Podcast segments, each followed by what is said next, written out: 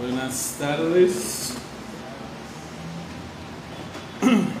Voy a ser breve para que no se me duerman. Unas tres horas y media y ya terminamos. Pero como al res, vamos a hacer un receso para unas paletas o algo así, ¿no? Este calor está tremendo. Bueno, si pueden ir en sus Biblias, por favor, a Primera de Pedro, capítulo 4. Vamos a comenzar leyendo en el versículo 7. Primera de Pedro, capítulo 4, versículo 7.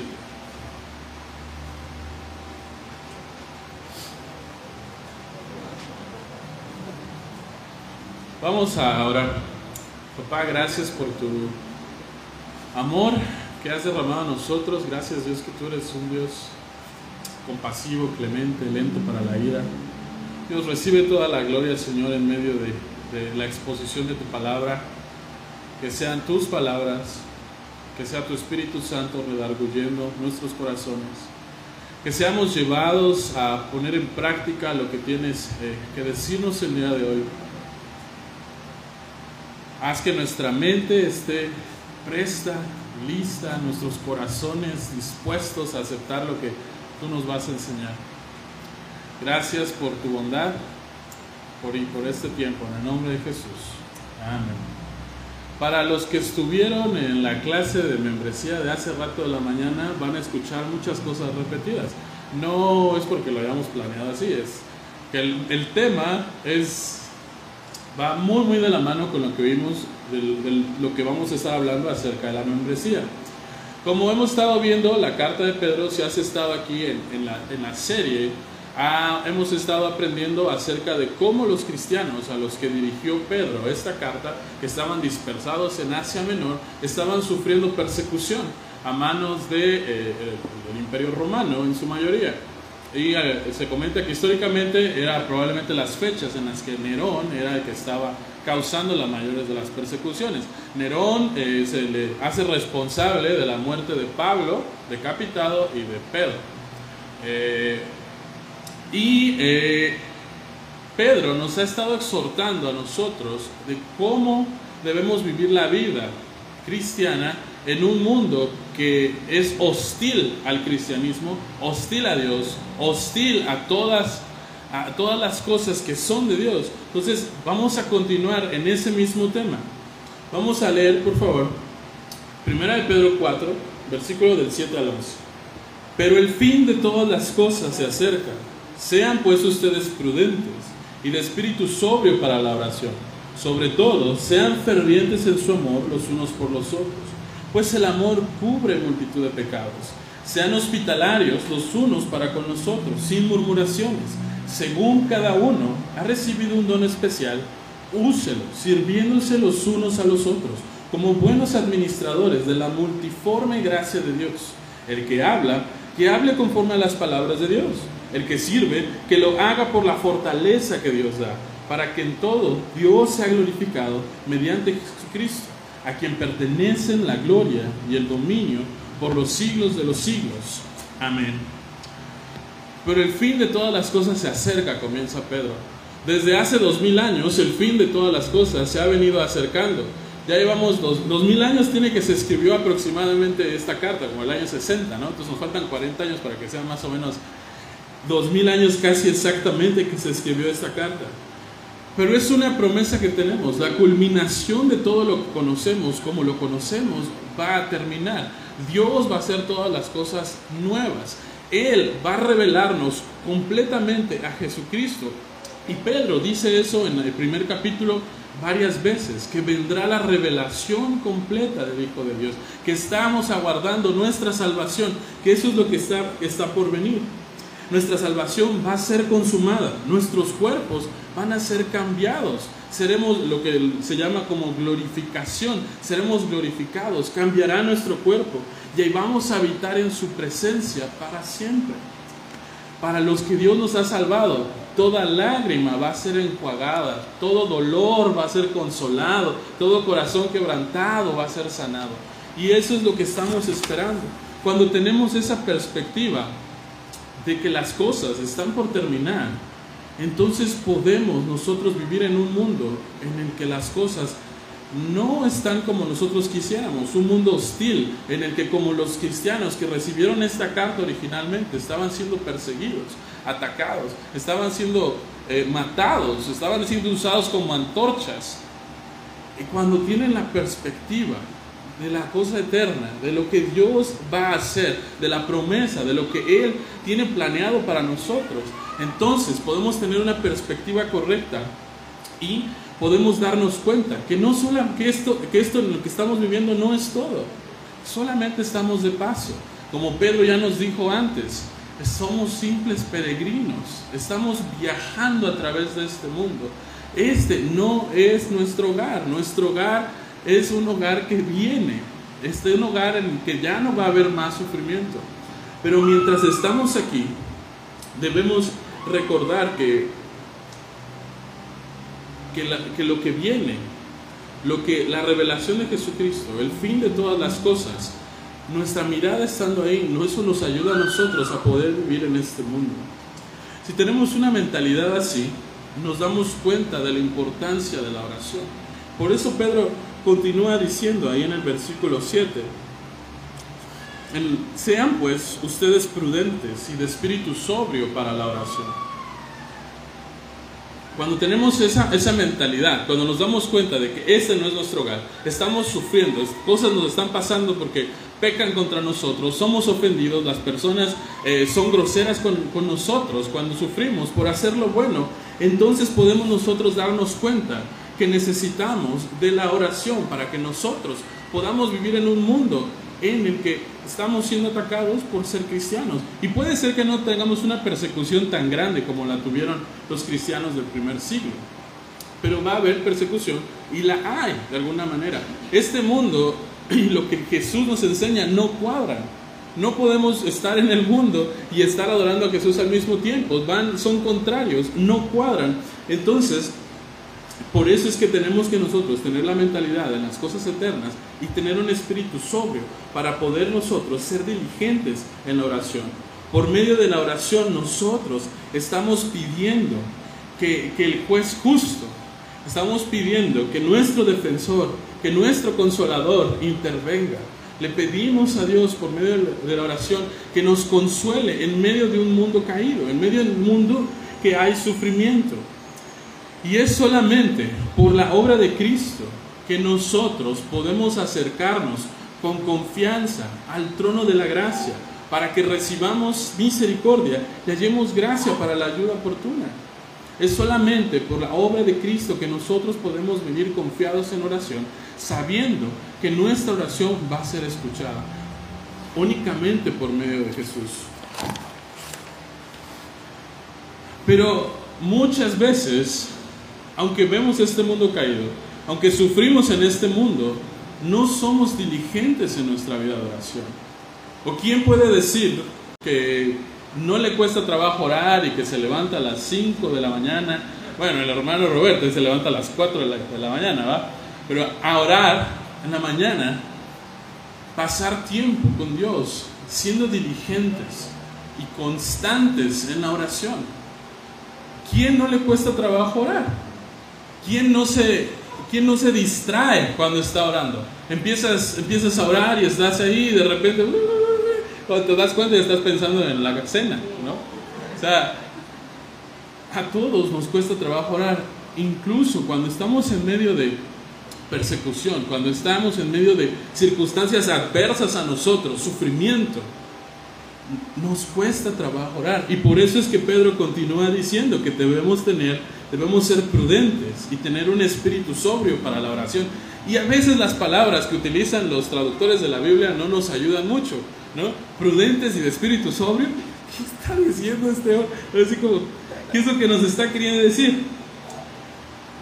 Pero lo que, lo que está diciendo Pedro es que esa palabra de prudente se refiere a tener dominio propio.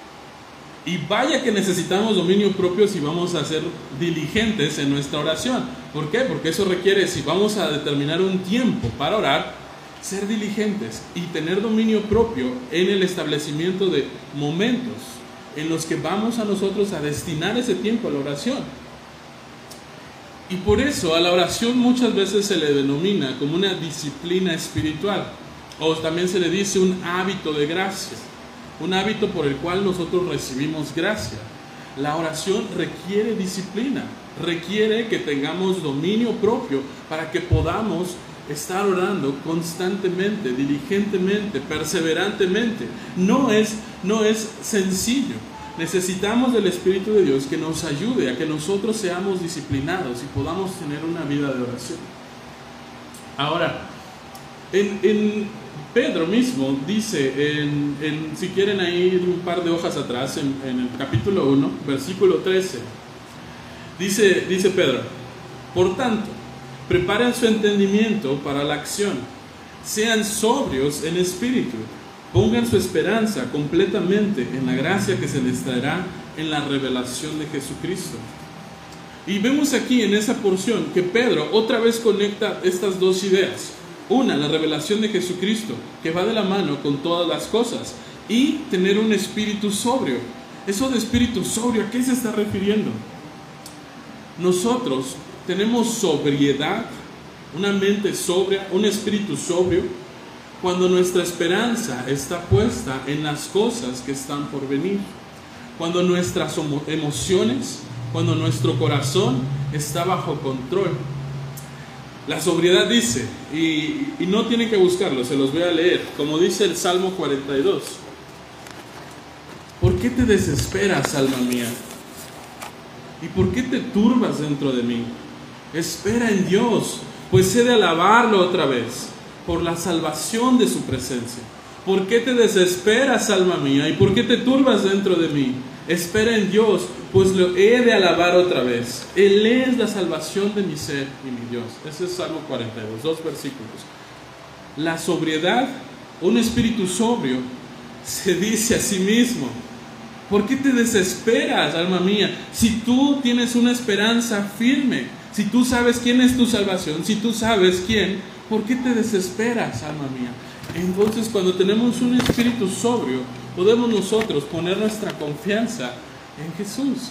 Podemos tener una, una actitud de oración que está alejada de distracciones, centrada en quién es nuestro Señor.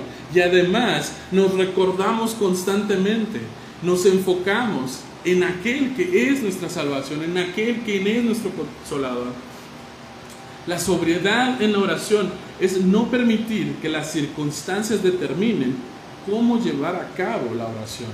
La sobriedad en la oración es no permitir que las circunstancias determinen cómo vamos a hacer nuestra oración. Y por eso va de la mano con el dominio propio o la prudencia.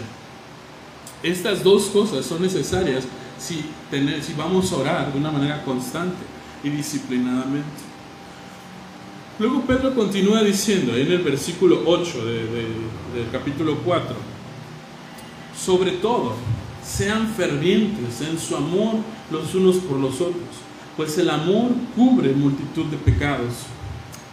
Cuando, cuando tenemos nuestra mente en la eternidad, en lo que ha de venir, cuando estamos siendo disciplinados y constantes en nuestra vida de oración, podemos darnos cuenta que hay más por hacer que eso no es todo, que hay más. La oración es de suma importancia, es vital. Y cuando nosotros estamos siendo constantes en la oración, tenemos una mente puesta en la eternidad, nos vamos a dar cuenta que tenemos que ponernos en acción. Por eso Pedro continúa diciendo lo que acabamos de decir. Sobre todo, sean fervientes en su amor los unos por los otros. ¿Cómo se ve un amor ferviente? ¿Has escuchado ferviente? Ferviente no es algo que, digamos muy a menudo, ¿no? Como, fervientemente te pido que por favor recojas tus cosas.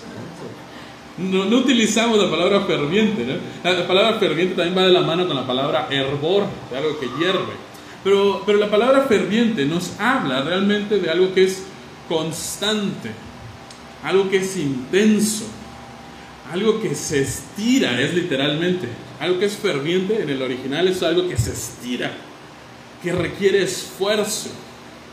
Algunos dicen que es la palabra que se utilizaba para un atleta que estaba corriendo y que llegar a la meta le requería estirarse, estirar sus músculos para poder llegar en primer lugar. Eso es lo que se refiere cuando decimos que tenemos un amor ferviente. Pero si vemos lo que dice el mundo ahorita, ¿qué es lo que dice el mundo acerca del amor? Ah, pues es que el amor debe nacer del corazón y el, si, si, si tienes que sacrificar algo realmente no es amor, el amor debe nacer. Eso es lo que el mundo nos está diciendo todo el tiempo ahora. Pues si no lo amas, déjalo. Si no te amas, esto. Y el mundo nos bombardea con su idea de lo que ellos creen que es el amor. Entonces, ¿cómo nosotros podemos saber lo que es el amor? Vamos a regresar otra vez al capítulo 1 de, Primera de Pedro, en el versículo 22. Dice, versículo 22 del capítulo 1, puesto que en obediencia a la verdad ustedes han purificado sus almas para un amor sincero de hermanos, ámense unos a otros entrañablemente de corazón puro, pues han nacido de nuevo, no de una simiente corruptible, sino de una que es incorruptible, es decir, mediante la palabra de Dios que vive y permanece.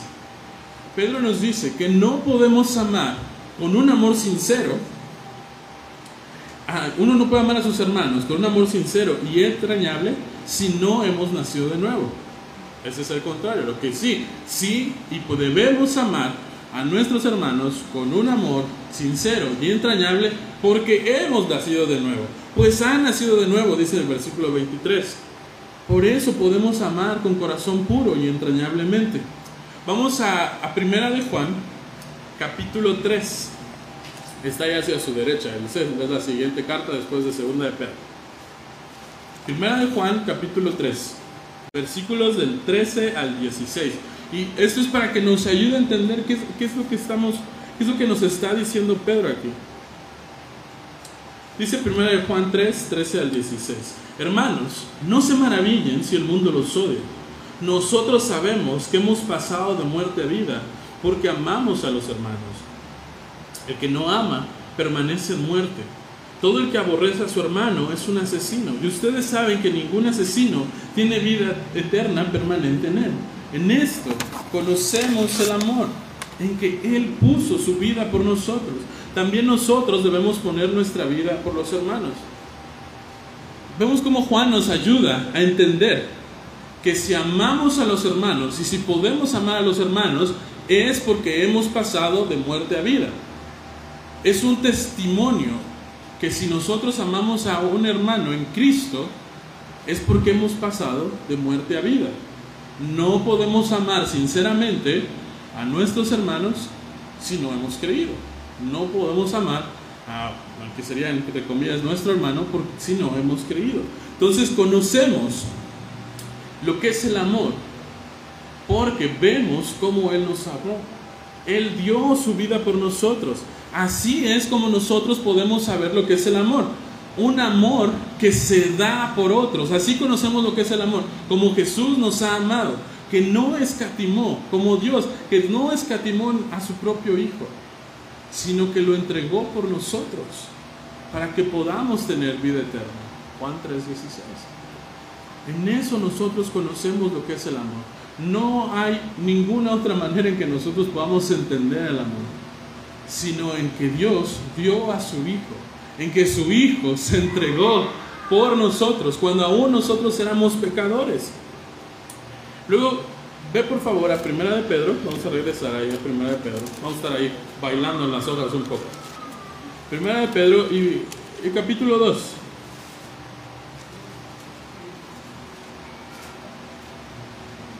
Versículo 10. Ustedes en otro tiempo no eran pueblo pero ahora son el pueblo de Dios. No habían recibido misericordia, pero ahora han recibido misericordia. Versículo 24. Él mismo llevó nuestros pecados en su cuerpo sobre la cruz, a fin de que muramos al pecado y vivamos a la justicia, porque por sus heridas fueron ustedes sanados, pues ustedes andaban descarriados como ovejas, pero ahora han vuelto al pastor y guardián de sus almas. Así es como nosotros podemos conocer el amor porque Él dio su vida por nosotros. Antes estábamos descarriados, pero Él nos trajo a su luz, Antes estábamos descargados, pero Él vino y ahora es nuestro guardián y Él cuida de nuestras almas. Antes ni siquiera éramos pueblo, pero ahora somos pueblo. En eso conocemos amor, en que Él murió por nosotros. Y ahora, entonces, que ya hemos conocido el amor de Dios, sabiendo que Cristo dio su vida por nosotros, entonces podemos nosotros conocer, dar a conocer nuestro amor cuando damos nuestra vida por los hermanos. En ningún lado aquí, y creo que esto ya lo había yo dicho antes, dice que debes amarte primero para amar a tus hermanos. En ningún lado. No lo vas a encontrar en la escritura. Búscale. Ámate a ti mismo, entonces podrás amar a los demás. No lo vas a ver aquí. No está aquí. Ya nos amamos a nosotros mismos. Además, ¿cómo conocemos el amor? No por el amor que te tienes a ti mismo. Conoces el amor porque Cristo dio su vida por ti. Esa es la única manera en la que conoces el amor. Y si Cristo dio su vida por ti, entonces amas a tus hermanos entrañablemente, fervientemente. No puedes amar a tus hermanos si tú no conoces a Cristo. No vas a poder hacerlo. Una evidencia de que hemos pasado de muerte a vida es que amamos a los hermanos. Y, Juan da la misma, la misma exhortación que Pedro nos está dando. Y otra vez vete a Primera de Juan. Les dije que íbamos a estar bailando con eso. Primera de Juan capítulo 4. Versículo 7. Primera de Juan 4, 7. Amados, amémonos unos a otros, porque el amor es de Dios. Y todo el que ama es nacido de Dios y conoce a Dios. El que no ama no conoce a Dios, porque Dios es amor. En esto se manifestó el amor de Dios en nosotros, en que Dios ha enviado a su Hijo unigénito al mundo para que vivamos por medio de Él. En esto consiste el amor, no en que nosotros hayamos amado a Dios, sino que Él nos amó a nosotros y envió a su Hijo como propiciación por nuestros pecados. Y vean lo que dice el 11, amados, si Dios así nos amó, también nosotros debemos amarnos unos a los otros. Es una consecuencia de experimentar el amor de Dios que nosotros amemos a nuestros, a nuestros hermanos. Entonces, ¿cómo es un amor ferviente? Es un amor como el amor con el que Cristo nos ha amado, que se da a sí mismo, que se entrega a sí mismo, que se estira, que sacrifica, que carga con las cargas de otros. Vamos otra vez ahí a 1 de Pedro 4. Continúa diciendo en, en el versículo 8. Sobre todo, sean fervientes en su amor, los unos por los otros, pues el amor cubre multitud de pecados. El amor que es así, cubre multitud de pecados. Un amor que se entrega va a cubrir multitud de pecados. Entonces, ¿a qué se está refiriendo Pedro con esto? Les voy a leer una cita que me pareció muy atinada. Un cristiano debería pasar por alto los pecados cometidos en su contra en la medida de lo posible. Y siempre estar dispuesto a perdonar insultos y maltratos. Es un, un, amor que cubre multitud de pecados, es un amor que pasa por alto los pecados cometidos en su contra en medida de lo posible. Y siempre estar dispuesto a perdonar insultos y maltratos. Así es como se ve un amor que cubre multitud de pecados. Esto no significa que estamos aceptando su pecado. Esto no, esto, no, esto no es lo que va a significar, sino significa cubrir su pecado, perdonar su pecado. No está hablando en el sentido de solaparlo, no estamos solapando su pecado. No estamos diciendo, ah, porque lo perdono, significa entonces que estoy aceptando su pecado, ¿no? Ahí les voy otra cita que me pareció que lo explica mejor de lo que yo podré. Los que aman son discretos, toleran y perdonan muchas cosas. No es que uno apruebe los defectos del otro, sino que soportándolos intenta remediarlos con advertencias, más que agraviarlos con críticas. Ese es un amor que cubre multitud de pecados. Y vamos a ver más adelante, eh, en lo que viene a continuación, cómo se ve de manera práctica esto. Y Pedro, en esto que nos acaba de decir, nos está dando una base para lo que va a decir a continuación.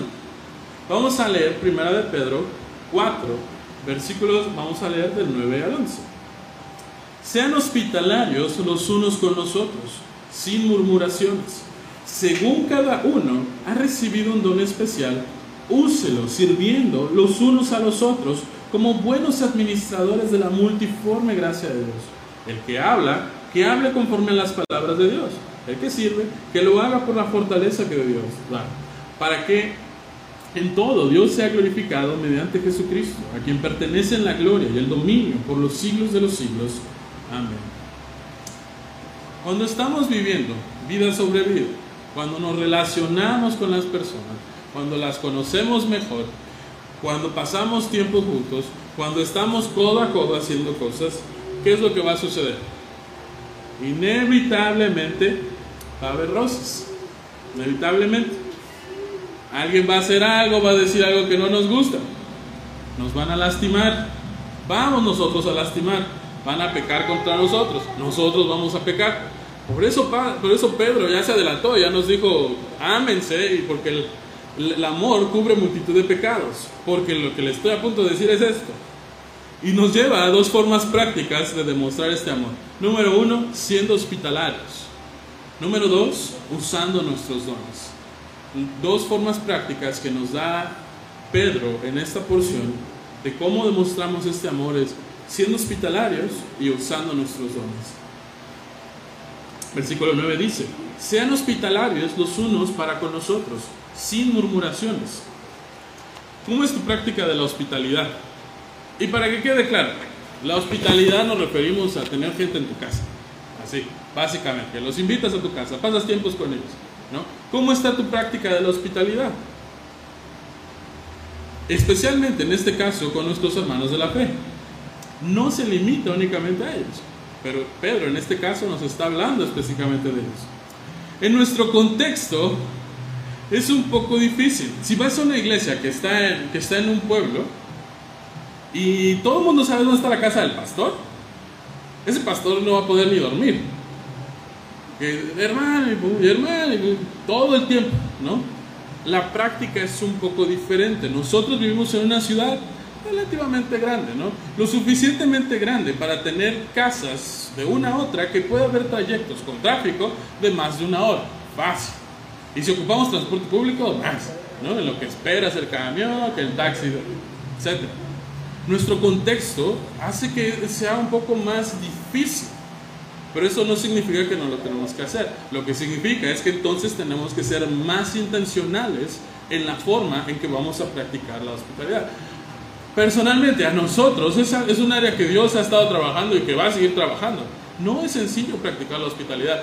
Hay personas, y por eso vemos que en otras porciones de la Escritura dice que Dios les da el don de ser hospitalarios que es más fácil, pero es porque Dios, les dio el don. Eso no significa que no tenemos que hacer. ¿Por qué nos cuesta ser hospitalarios? Si te cuesta ser hospitalario, como a mí, ¿por qué nos cuesta? Vivimos en una cultura en la que el invitado a la casa hay que cargarlo así, ¿no? ¿A poco no? el invitado a la casa, este, un siéntese ahí, este, ahorita, ¿no? Y un vasito de agua y esto, ¿no? Pero antes de que venga la persona, recoges todo, medio te bañas, ¿no? Y te arreglas, arreglas un poco la casa, o barres todo, lo echas en un solo cuarto para que esté medio decente, ¿no? En donde vas a, vas a vivir. Y ni se atrevan a tocar tus trastes, porque, ¿cómo crees que voy a dejar que laves mis trastes? Jamás, ¿no? nuestra cultura en la que vivimos tiene esa tendencia. Eso hacemos. A lo mejor en tu caso no, pero yo lo que he experimentado en mis pocos años viviendo en Oaxaca, 28, he visto eso. Eso sucede aquí y en pueblo y en donde quieras. ¿eh? Aquí, Entonces nos ponemos una carga de que si va a venir alguien a la casa, hay que preparar algo bien, hay que limpiar la casa, hay que tener las cosas en orden, que los niños estén bañados, que no estén todos despeinados. Y nos ponemos una carga por querer practicar una hospitalidad perfecta, ¿no? En la que se vea que, casa está impecable. Wow, ¿no? Pero una hora antes sudando y limpiando y recogiendo todo, ¿no? ¿Qué pasaría si dejáramos que las personas entraran a nuestra vida como está entre semana de sorpresa? ¿Cómo sería, cómo sería la hospitalidad en ese caso? ¿Qué pasaría si, si hiciéramos eso? En una ocasión nos invitaron a mi esposa, a mi Ian, todavía no estaba ¿verdad? A comer a la casa de unos amigos. Y lo que más nos impresionó es que comimos unas tostaditas de guacamole con queso. Eso nos impresionó, en serio, porque tenemos la cultura de no hay que hacer pues, algo sofisticado, mandar a pedir las pizzas, el pollo, lo que sea, ¿no? A veces, ¿no? A veces tenemos esa tendencia de tratar de, de vernos bien. Y esas tostadas de guacamole con queso sabían riquísimas, nos llenaron y la plática después fue lo mejor. ¿no? A veces nos esforzamos demasiado por tratar de tener a gente en nuestra casa. Y, y, para mí fue de mucha bendición. Yo no crecí en un hogar cristiano, entonces para mí fue de mucha bendición el ver familias cristianas funcionando en sus roles que de cada quien debería tener. No de manera perfecta, eso, eso, eso no lo vas a ver, pero sí vas a ver que por la gracia de Dios, en un hogar cristiano en que papá, mamá son, son creyentes y están esforzándose por crecer en su amor por Cristo, vas a ver cosas que a lo mejor si tú vives en un hogar en el que tus papás no son cristianos, que no creciste siendo criado por papás que son cristianos, vas, vas a ver una dinámica familiar que quizá no estás acostumbrado a ver. Y eso es algo bueno tanto para la familia que está recibiendo al joven, la joven o la familia, quien sea, como para la familia misma. Y eso también nos hace falta, nos hace falta el, el, poder invitar, el poder ver, que otros vean nuestra vida, que invitarlos a que formen parte. Y por eso es que Pedro ya nos advirtió desde antes, ámense y perdónense. Porque cuando empieza a suceder eso, va a empezar a haber roces pero también hay perdón.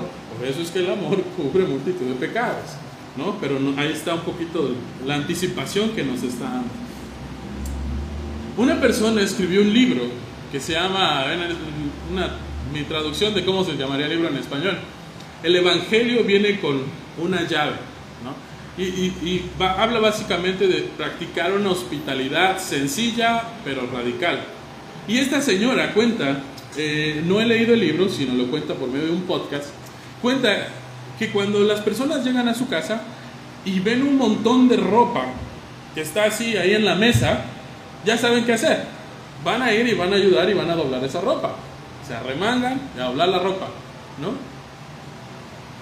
¿Cómo? ¿Cómo va a estar tocando mi ropa? ¿No? Una, una, una vida sobre vida de una manera práctica, sencilla, ¿no? Las familias que tienen hijos y que tienen varios hijos, además trabajan, muchas cosas que hacer, ¿cómo se beneficiarían de tener a una joven, un joven que tiene tiempo libre y que va a visitarlos una tarde y que les puede ayudar cuidando a sus hijos, comiendo con ellos, pasando tiempo con, con la familia y además esa joven, ese joven se pueden beneficiar de ver cómo interactúan este esposo y esta esposa. Quizá está buscando casarse en un futuro. Esto es para edificación del cuerpo de Cristo. Esto sirve para que nos amemos más uno al otro.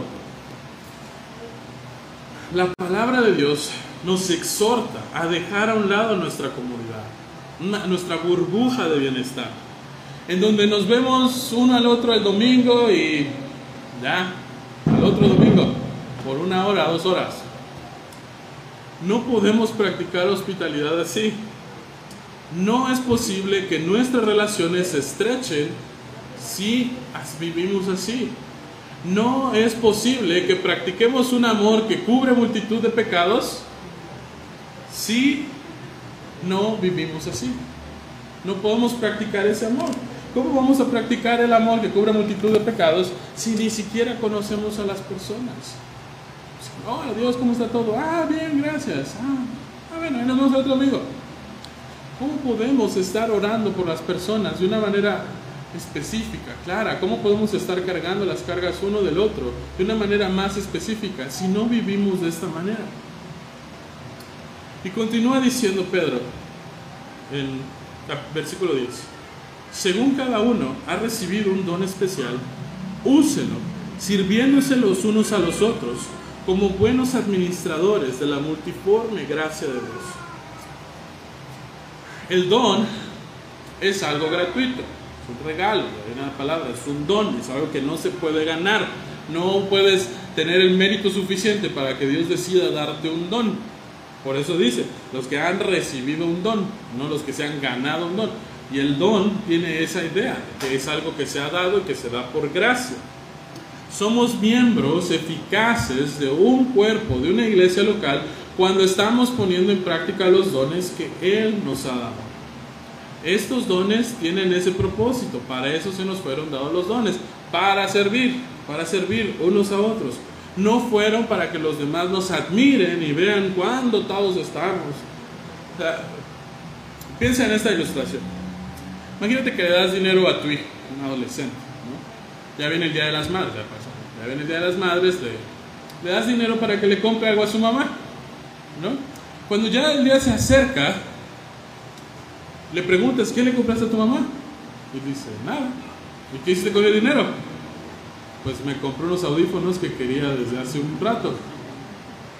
Eso es lo mismo que estamos haciendo cuando no ponemos en práctica nuestros dones al servicio de otros. Y nos guardamos, no los ponemos en práctica, no los, no los usamos. Cuando ponemos en práctica nuestros dones, cuando servimos a nuestros hermanos de maneras prácticas, entonces somos buenos administradores de la multiforme gracia de Dios. Esa palabra de multiforme siempre solo significa en varias formas, ¿no? Como viene en varias formas la gracia de Dios demostrada a través de los diversos dones y a través de los diferentes medios de gracia que el Señor ha dado para que nosotros podamos recibirla. Somos simples administradores de los dones. No es nuestro don que nosotros hayamos generado. Es el don que Él nos dio. Él es el dueño. Nosotros somos simples mayordomos, administradores de lo que Él nos ha dado. Y Pedro nos dice cómo usar estos dones. El que habla, que hable conforme a las palabras de Dios. Se puede seguir leyendo, versículo 11. El que sirve, que lo haga por la fortaleza que que Dios da. Cuando hablamos con las personas, que no sea nuestra propia opinión, sino que sea de acuerdo con la palabra de Dios, con lo que tenemos en la Biblia. ¿De qué le sirve conocer a alguien nuestra opinión si nuestra opinión no viene de aquí? Es inútil. Si queremos dar nuestras propias opiniones que no están basadas aquí, es inútil, no vamos a edificar. Además, cuando, cuando hablemos lo que Dios nos ha hablado, si las personas salen beneficiadas por lo que nosotros les decimos, basándonos en la palabra, que no digamos que es por nuestra elocuencia, por nuestra gracia, por nuestro don. Que como ya dijimos, es un don que Él nos dio, que hable conforme a las palabras de Dios. ¿Cómo podemos hablar conforme a las palabras de Dios? ¿Cómo podemos hacer eso? Uno, necesitamos conocer la palabra de Dios. No podemos hablar la palabra de Dios si no conocemos su palabra. Si no sabemos lo que Él ha dicho, ¿cómo le vamos a decir a otros lo que Dios ha dicho? No podemos hacerlo. Tenemos que ser diligentes en el estudio de la palabra. Debemos aprender a manejar bien la palabra de verdad. De lo, de lo contrario, lo único que vamos a estar haciendo es darle a los demás nuestra opinión. Y nuestra opinión, sin esto, no sirve, no tiene fundamento. Debemos creer que la Biblia es suficiente para todos los asuntos de la vida. La Biblia es suficiente para todos los asuntos de la vida. Es verdaderamente la palabra de Dios. Dios ha hablado. Eso nos debería impresionar y volar la mente. Dios ha hablado. Y no solamente ha hablado, nos lo dejó por escrito. Así podemos conocer las palabras de Dios. Él ha hablado y nos lo dejó por escrito. Y lo que ha dicho es suficiente para todo lo que necesitamos saber. Y hablar conforme a, a, las palabras de Dios no significa que vamos a memorizar versículos y vamos a escupirlos por donde se nos parezca. Eso no es, eso no es hablar conforme a las palabras de Dios. Y citar un versículo y... Pa, pa, pa, ¿no? Lo que estamos diciendo es que la Biblia es nuestra base. Creemos en su suficiencia. Y lo que decimos está basado en la palabra de Dios. No significa ir escupiendo los versículos por donde podamos. Y además, no solamente eso, sino que lo decimos siempre le va a dar la gloria a Dios. El que sirve, que lo haga por la fortaleza que Dios da. Y servir aquí, o ministrar, lo ponen en, otros, en otras versiones, está hablando de hacer cosas prácticas para ayudar. Suplir necesidades, prácticamente. Brindar las cosas necesarias de la vida diaria. Cuidar a los pobres, a los enfermos. Igual que en la porción, en la frase anterior, se nos advierte que lo hagamos por la fortaleza que Dios nos da. No pensemos que es por nuestra generosidad. Es que yo soy muy generoso, por eso me gusta ayudar a los demás. Es por la fortaleza que Dios te da que tú puedes entonces servir a los demás. Porque es un don, es lo que Dios te ha dado. Entonces, cuando pones tú en práctica que no pienses que es por tus propias fuerzas, sino es por la fuerza que Él te está dando.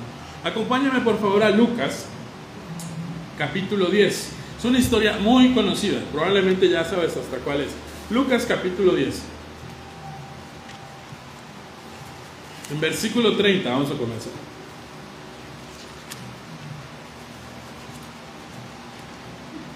Lucas 10, 30.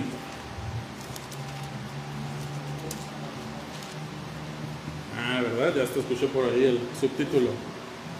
La parábola del buen samaritano. Vamos a, leer un poquito antes para que entendamos el contexto. Versículo 25. Cierto intérprete de la ley se levantó y para poner a prueba a Jesús dijo, Maestro, ¿qué haré para heredar la vida eterna? Y Jesús le dijo, ¿qué está escrito en la ley? ¿Qué lees en ella? Respondió él, dijo, amarás al Señor tu Dios con todo tu corazón y con toda tu alma y con toda tu fuerza y con toda tu mente y a tu prójimo como a ti mismo. Entonces Jesús le dijo, has respondido correctamente, haz esto y vivirás. Pero queriendo justificarse a sí mismo, dijo a Jesús, ¿y quién es mi prójimo? Jesús respondió, cierto hombre bajaba de Jerusalén a Jericó y cayó en manos de salteadores, los cuales, después de despojarlo y de darle golpes, se fueron dejándolo medio muerto. Por casualidad, cierto sacerdote bajaba por aquel camino y cuando lo vio, pasó por el otro lado del camino. Del mismo modo, también un levita, cuando llegó al lugar y lo vio, pasó por el otro lado del camino. Pero cierto samaritano que iba de viaje, llegó a donde él estaba y cuando lo vio, tuvo compasión. Acercándose, le vendó sus heridas, derramando aceite y vino sobre ellas. Y poniendo sobre su propia cabalgadura, lo llevó a un mesón y lo cuidó. Al día siguiente, sacando dos denarios, se los dio al mesonero y dijo, cuídelo, y todo lo demás que gaste, y todo lo demás que gaste, cuando yo regrese, se lo pagaré. ¿Cuál de los tres piensas tú que demostró ser prójimo del que cayó en manos de los salteadores? El intérprete de la ley respondió, el que tuvo misericordia de él, ve y haz tú lo mismo, le dijo Jesús. Y lo que quiero que veamos específicamente de esta historia es lo que le implicó al samaritano ayudar a este hombre. Él iba de camino, tenía un destino, él iba a hacer algo, por eso iba pasando por ahí, él iba a hacer algo. Y si iba a ir ahí, ya no llegó, por lo menos no esa noche, en primer lugar. Se arriesgó a que regresaran los ladrones y le propinaran una buena también a él y lo dejaran igual que aquel al que estaba ayudando. Luego vemos que se lo llevó un mesón, es decir, una posada, un hotel, y lo cuidó toda la noche. Y luego le da al mesonero dinero. Y no solamente eso, deja la cuenta abierta. Y dice que cuando él regrese va a pagar todo lo demás que debe. Una forma, aquí es un, vemos un ejemplo práctico de cómo este samaritano ayudó a una persona que estaba en necesidad. El servir a las personas con necesidad tiene un costo de diferentes formas. Tiempo, recursos, desgaste físico, emocional. Ayudar a las personas conlleva un costo, no, no es fácil. Cristo nos exhorta a servir a otros. Y esto va a causar que tengamos una carga. No va a ser fácil, vamos a tener una carga. Pero se nos ha dicho que debemos llevar las cargas los unos de los otros. Esta es la forma en la que nosotros llevamos a, cabo la ley de Cristo. puedes leer en Gálatas 6.2. Amándonos fervientemente unos a otros. ¿Y cuál es el propósito? ¿Qué sentido tiene hacer esto? ¿Para qué, por, qué habría yo de hacer esto que me estás diciendo aquí, Pedro? ¿Por, ¿Por qué? Continúa diciendo, para que en todo Dios sea glorificado mediante Jesucristo. Es importante que aclaremos que esto que acabamos de decir solamente lo puede hacer alguien que ha sido salvado. Si tú intentas, si no has sido salvado y tú intentas hacer esto, solamente vas a salir frustrado. Solamente va, a salir frustrado, cansado y no va a ser bueno. Porque no vas a tener la fuerza que Dios provee.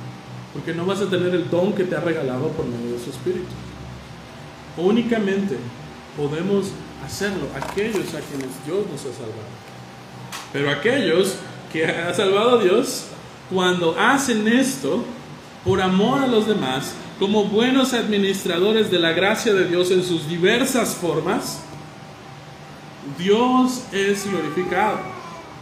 Y es únicamente posible por medio de Cristo, por medio de la obra que Él ha hecho en cada uno de nosotros, que podemos hacer esto. Oímos el pasaje de 1 de Juan, sabemos que tenemos vida porque amamos a nuestros hermanos. Esa es la única forma en la que nosotros podemos hacer esto. En, el, que nosotros administramos, nos quitamos nosotros del camino y dejamos que Dios sea el que haga la, obra. Continúa diciendo Pedro ya, la última porción. A quien pertenecen la gloria y el dominio por los siglos de los siglos. Amén. Él es el único a quien le pertenece la gloria, no a nosotros. Él es el único que tiene el dominio eterno, el poder eterno. El requerimiento de Dios para nosotros como cristianos de amarnos los unos a los otros va a requerir que hagamos morir a nuestro yo para que le podamos dar lugar a su espíritu. Y esto no es sencillo para que nosotros podamos darnos por nuestros hermanos. Sin el Espíritu Santo es una tarea imposible. El Espíritu Santo es el único que puede empoderarnos para que nosotros podamos llevar a cabo esta tarea. Para que Dios sea glorificado en nuestra vida, necesitamos dejar de pensar que nosotros somos los que debemos recibir la gloria y que nosotros tenemos el dominio debemos reconocer, debemos darnos cuenta de que cuando nosotros somos los que somos admirados, que los demás nos ven cuando estamos sirviendo, cuando estamos siendo hospitalarios, cuando estamos hablando palabra de Dios, le estamos robando la gloria a Él. Y Él es el único a quien le pertenece la gloria y el dominio. Y no solamente es por un tiempo, es un dominio eterno. Él es el único. Debemos rendir nuestra vida completamente a la voluntad de Dios y a su dominio, para que en todo lo que hagamos, Él sea el que se lleve la gloria. La búsqueda de nuestra gloria solamente nos va a llevar a ser desdichados. Cuando morimos a nuestros intereses por amor a los hermanos, Él se lleva la gloria. Cuando hacemos morir a nosotros, a nuestra carne, a lo que quiero, mi comodidad, mi dinero, yo podría estar haciendo esto, yo podría estar haciendo aquello, pero cuando morimos a eso, para amar, como hemos visto en estas diferentes formas, Dios es el que sale glorificado. Y ese es nuestro propósito al final. Que Dios sea glorificado en nuestra vida porque todo es suyo, todo es de Él, por Él y para Él. Vamos a darle gracias a Dios. Señor, gracias por tu bondad mostrada hacia nosotros y cómo tú nos has dado de tu Espíritu Santo, cómo nos has mostrado tu inmenso amor en Cristo. Ayúdanos, Señor, a poder amar a nuestros hermanos. Ayúdanos a ser rápidos para perdonar, rápidos para reconciliarnos, rápidos para ofrecer ayuda, rápidos, Señor, para ofrecer palabras de ánimo y de consuelo. Ayúdanos a tener nuestra mente fija en, en las cosas eternas, en ti, que podamos ser fieles en nuestra oración. Y que en todo, en que todo lo que hagamos, tú te lleves la gloria. Que no seamos personas que te quieran quitar la gloria, Señor. Ayúdanos a que tú seas glorificado en absolutamente todo lo que hagamos nosotros. En el nombre de Jesús.